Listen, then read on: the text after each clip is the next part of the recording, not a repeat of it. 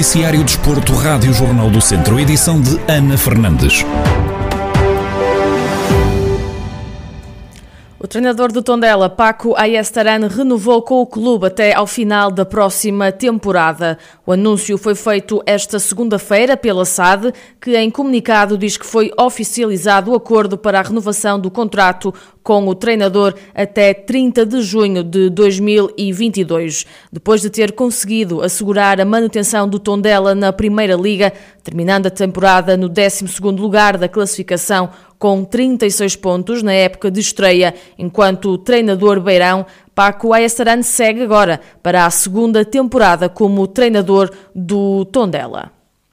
O Sporting Clube de Portugal vai criar uma academia de futebol em Viseu que vai funcionar no Parque Desportivo de Santa Eufémia, no estádio de futebol Clube de Ranhados. Esta iniciativa vai permitir tanto a rapazes como a raparigas, a partir dos 4 anos de idade, entrar no universo do atual campeão nacional, tendo ainda a possibilidade de treinar com equipas do Sporting. Manuel Gomes, diretor técnico da academia que vai então abrir aqui em Viseu, eh, explica quais os objetivos desta iniciativa. Esta ideia já surgiu há alguns anos, contudo, eh, as condições que, que, que, são, por um lado, exigidas pelo Sporting, por outro lado, também são aquelas que nós que concretizam a nossa ideia, vieram a, a concretizar-se, encontrar as, as condições ideais e, e, os parceiros ideais, e a partir desse momento, pronto, eh, avançou-se com o processo. Eh, felizmente, os resultados obtidos pelo Sporting, quer no futebol, quer na formação, quer no futebol profissional, quer nas restantes modalidades, eh, ajudam-nos um pouco, digamos, que, e motivam-nos ainda mais eh, a lançar esta, este projeto.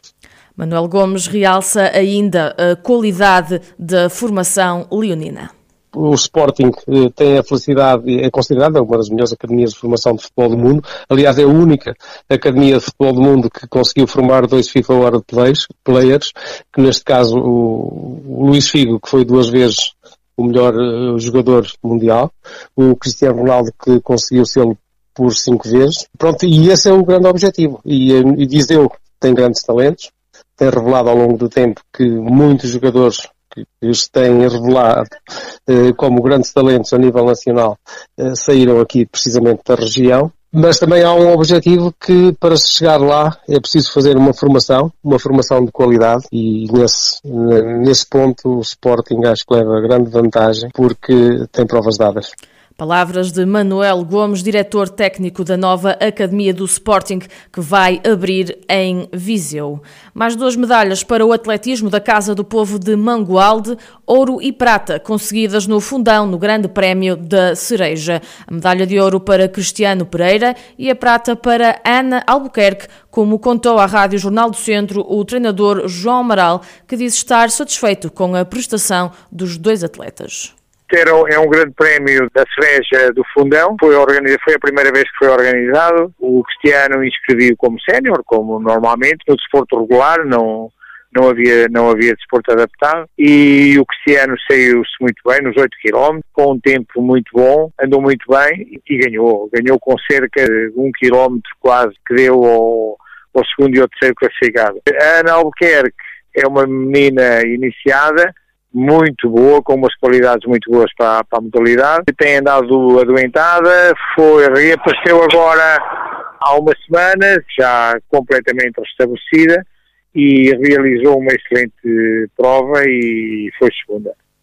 João Amaral deixa ainda os parabéns aos restantes atletas da Casa do Povo de Mangualde que participaram no Grande Prémio da Cereja. E os restantes atletas, o Carlos Nunes, o Oscar Sobral, Carlos Almeida, Lourdes Monteiro, a Inês Almeida e a Isabel Tomé e a Laurinda Ferreira tiveram também um desempenho muito bom e foi, foi agradável encontrarmos-nos todos. Ainda faltam alguns que não puderam ir, mas foi, foi um convívio muito bom e um grande prémio bem disputado e mais uma vez a Casa do Povo não gosta de ser bem. Palavras de João Amaral, treinador da Casa do Povo de Mangualde. Os atletas Cristiano Pereira e Miguel Monteiro têm prova marcada para o próximo domingo nos Campeonatos de Portugal em atletismo. No centro desportivo desta semana, o jogo da terceira jornada da fase de grupos do Euro 2020 que vai opor Portugal e França já amanhã e ainda a goleada do Viseu 2001B na recepção ao Lessa estiveram em destaque. Rui Cordeiro, comentador do Centro Desportivo, realça que confia no trabalho de Fernando Santos e que é possível o apuramento da seleção nacional.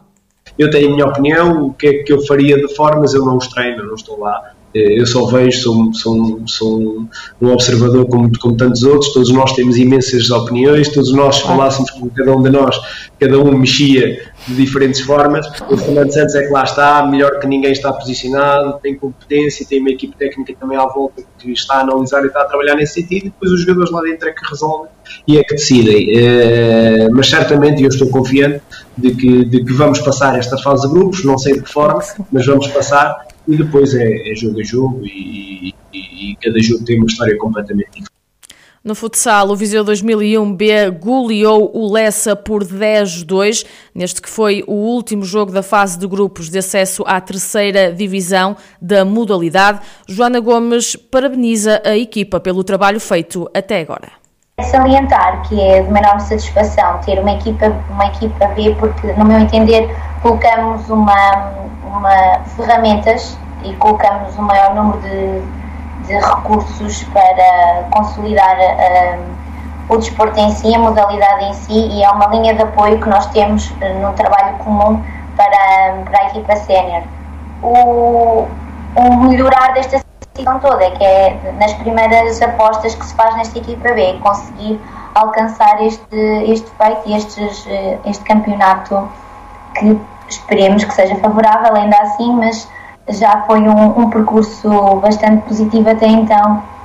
O Centro Desportivo desta semana já está disponível em formato de vídeo no Facebook do Jornal do Centro e em jornaldocentro.pt, onde também vai ficar disponível em podcast. Ao longo do dia de hoje pode também ouvir o programa aqui na Rádio Jornal do Centro em 98.9 FM.